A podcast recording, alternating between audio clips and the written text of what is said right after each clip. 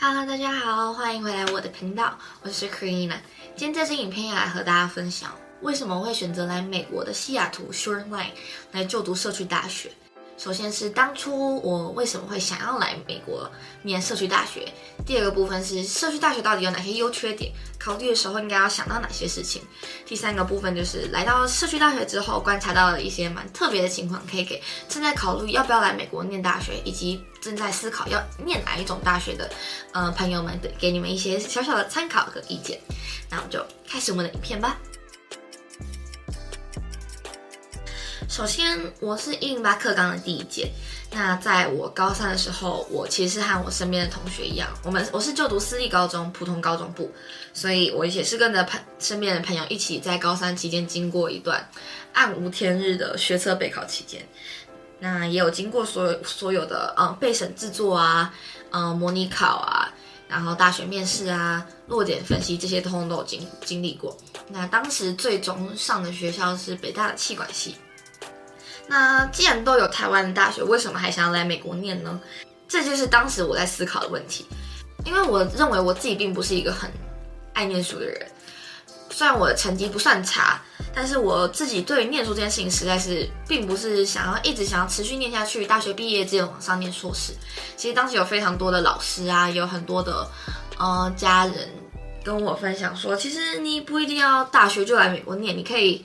硕士研究所再出来美国念，但是当时的想法是觉得说，我不见得，应该不是不见得，我基本上是不会大学毕业之后接着念硕士博士。那既然这样的话，如果我研究所才要出来美国念，那可能就要等到五年后、四五年后。那那个时候的我不见得这么的有，嗯，能力或者是这么的想要一直在适应新的环境，也不是嗯那么的愿意去。更换我的生活圈，我希望这种很冒险的事情能够越早进行越好。这也是为什么当初会考虑说要不要我就大学的时候出来美来美国念大学，所以当时就开始去网上找一些嗯我可以大学就出国的一些选项，而且不需要去考 SAT。因为如果我四月还要再去考 SAT，我怕时间赶不上，我就要直接进进入一年的 gap year。但是我不是很想要在嗯没有经济基基础的情况之下进行 gap year，因为嗯。这样我没有办法做太多事情，所以当时就开始思考了所谓社区大学这个方式，因为它是一个不需要太多、不需要 SAT 就可以申请的学校。基本上你只要有你高中的在校成绩，以及你的嗯语言语言能力证明，无论是考嗯雅思或是托福都可以，这种国际性的嗯语言证明就可以申请。那当时原本是希望能够申请加州的社区大学。因为我原本的目标学校是希望能够去 UCLA 念，那因缘机会下为什么会来西雅图？就是因为四月申请的时候，加州社大的那个 application time 已经关关闭了，那当时只剩下呃几间其他的学校选项。那因为我还是希望能够 transfer 到 UCLA，那我这间学校是能有配合华盛顿州大学的学分，以及嗯以及加州系。加州大学系统的学分，所以基本上我在这里念的学分都都能够呃申请 transfer 到加州大学的系统里面，所以当时才会过来这里就读。那这时就会进入到到底为什么要选择社区大学？社区大学和一般大学到底又差在哪里？美国社区大学的体制其实算蛮完善的，美国有非常非常多的社区大学。那这些社区大学它提供给你的有几种选项，第一种是你可以修副学士学位。就是你念在这里念两年，他会给你一个副学士学位。那你看你要拿这个副学士学位就毕业呢，或者是你可以拿到这个副学士学位之后再去 transfer 到其他的 university，并且差大从大三开始念，或者是你要补学分，你可能从大一大二再把学分补完再往上念，这都是不同的选项。那再来第二个就是，如果你的语言能力不够，你可以在这里念 ESO program。嗯，托福、雅思成绩并没有到说，并没有达到可以免修 ESO program 的分数门槛，所以他就要先去上 ESO，类似语言学校的课程。那你先修 ESO ESL 的课程就没有办法抵学分，全部就单纯的语言学校而已。你要等到上完 ESL 之后，你的门槛到，你考到那个考试的门槛，你才能够来上。有所谓的 associate program，也就是有学分的课程。这种 associate program 的课程，你才能够累积学分，并且拿去申请大学 transfer 用。接下来再来聊聊社区大学有哪些优缺点。像刚讲到的，嗯，社区大学第一个最大的优点就是你不需要考 SAT，你可以直接拿你的高中在校成绩以及你的嗯语言能力证明就可以申请了，这是第一个最方便一点。对于很多台湾的普通高中生非常非常有利，因为像我不是国际部出身，我就不会去念呃美国 SAT 要考的内容，我也要备。如果我要备考的话，我就要再花钱请家教啊，或者是我要再花钱自己去买教材，自己来练习，又会花更多的时间去准备。所以这也是当初选 S 呃社区大学最大的一个原因，我不需要去考 SAT。那第二个点就是社区大学的学费比 University 还要便宜很多。像我的社区大学的学费基本上是 University 的大概三分之一左右，所以这也是当初来嗯来 Community College 念念书的其中的原因，在这两年内可以省下比较多的学费。那再来第三点就是，呃，社区大学的学校比较小，所以嗯每个教授教的班级会很小。像我目前念下来，我已经念了两学期，上过六堂课，每个班基本不会超过三十人。你在密教授，无论是写 email 或者是你 physically 去问他问题，他都会嗯非常快的回复你，所以就会让你能够感受到那种小班制的好处。那坏处相对来说就会是你没有太多的机会可以去认识很多人，加上嗯你知道缺席就会非常的明显。那这几个是我觉得来社大之后蛮好的，蛮蛮棒的一个优点。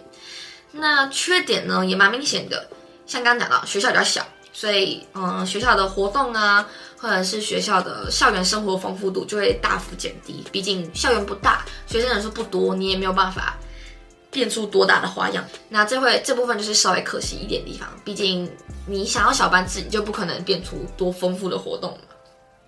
那在其他的缺点就是比如说。很多人来美国念书，期待就是你的班上会有很多美国人，会有很多外国人，然后你就可以天天跟外国人相处。但如果你今天来的是社区大学，你就会发现学校里面大概有八成全都是亚洲人。像我们学校有三分之一的人口都是印尼印尼学生，那剩下就会有来自比如说呃中国啊、台湾啊、香港啊、韩国啊、日本啊，嗯各个不一样的地方，就是美国人超少。所以，如果你希望你来美国念大学，期待的是你可以遇到很多的美国人，那，嗯，那我就会建议您可能去找 University 会好一点。那你如果担心说来这里都是亚洲人，你很难练英文，其实也还好，因为毕竟像刚讲到的，会有很多不同国家的人，那你们，呃，你们的母语都不一样，你还是要必须要逼自己用英文跟他们讲话。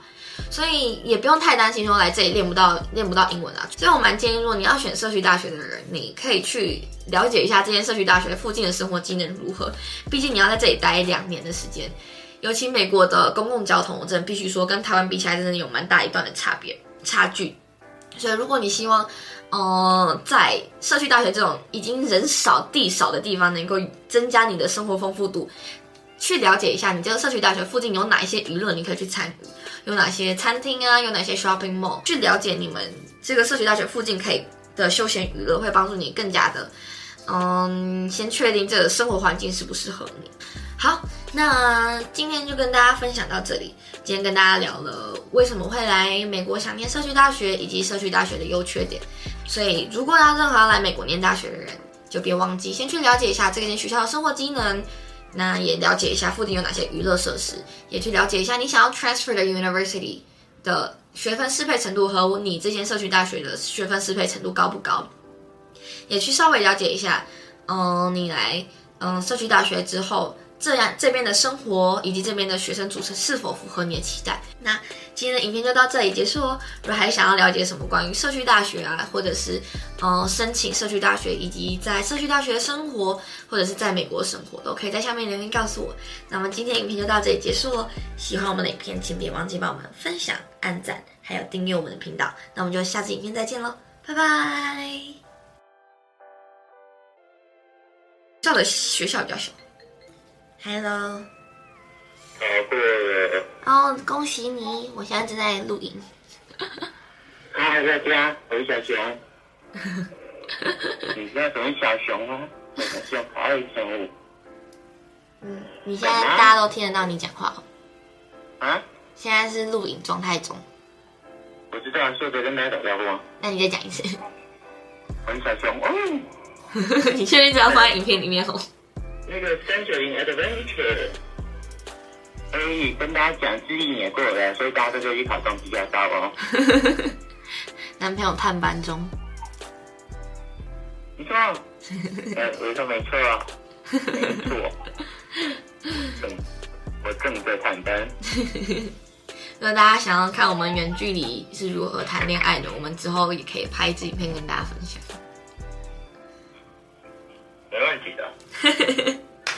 那我要继续讲了。